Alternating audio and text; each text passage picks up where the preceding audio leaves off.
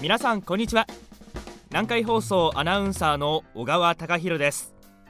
松山市の情報をお伝えするみんなの松山です。今回お伝えする内容は住宅用火災警報器の設置についてです。松山市消防局予防課の原谷さんにお話を聞いてきました。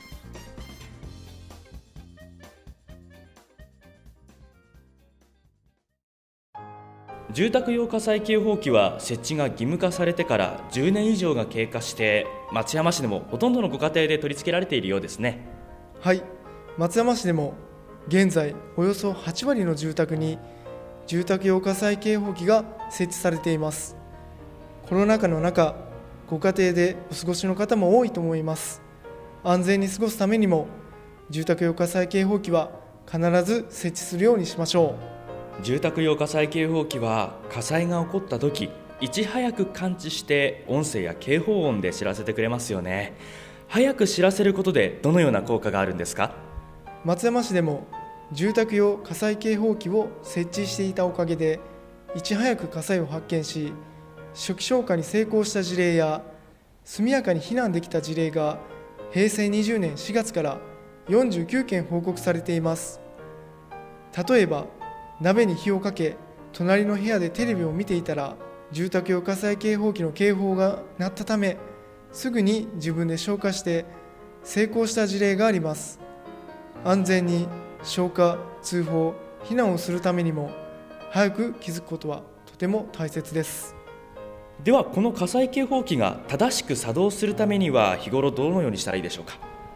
はい。住宅用火災警報器の電源はご家庭の電源を用いるタイプと電池式の2つのタイプがあります。どちらとも半年に一度住宅用火災警報器本体の点検用のボタンを押すあるいは紐を引くことで警報音がきちんとなるか確認してください。点検をしないと正常に機能しない状態で放置されてしまう可能性があります。定期的に確認する時期を決めておき実際の警報音がどのようなものか家族で確認しておきましょ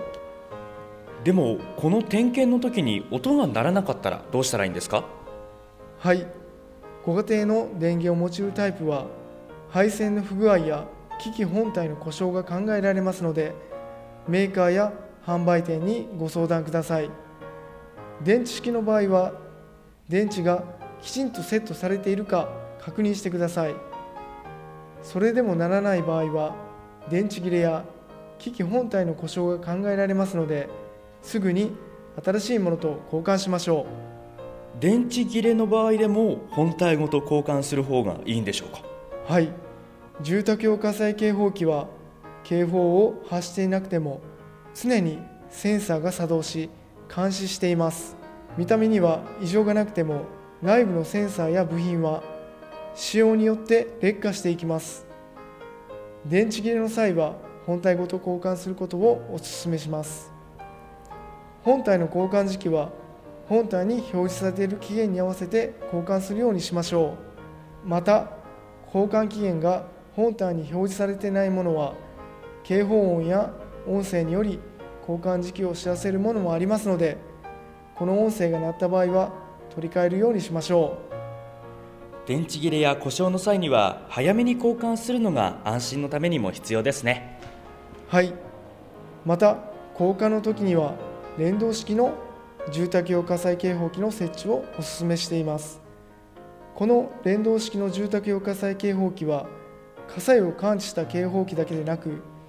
家の中に設置した他の感知器も連動し同時になることで違う部屋にいても火災に気づきやすくなります。家中の警報器が一斉になるとテレビを見ていたり他の部屋にいたりしてもすぐに火災に気づくことができそうですね。はい。取り替える時にはこの連動式の住宅用火災警報器の設置についてもぜひご検討ください。また住宅用火災警報器の点検や交換の時は転倒しないよう怪我などにも十分注意して行ってください。天井や壁の高い位置に設置しているものなので点検や交換も注意しなければいけませんね。住宅用火災警報器を廃棄するときは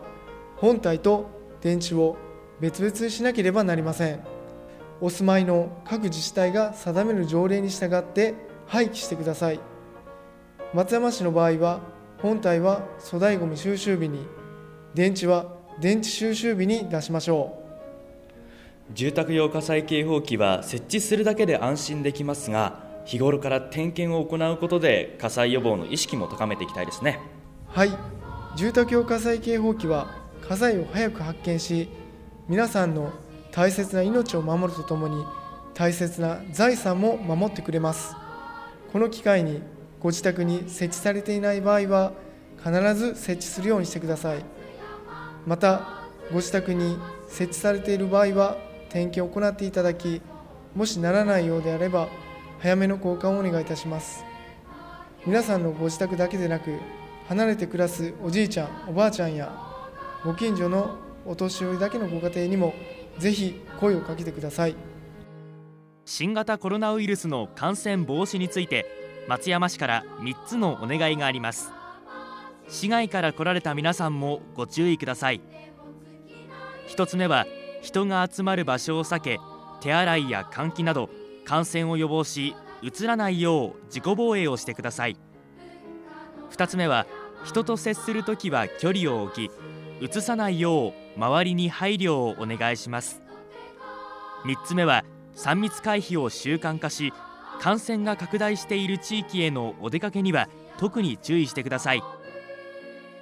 以上松山市の情報をお伝えするみんなの松山でした。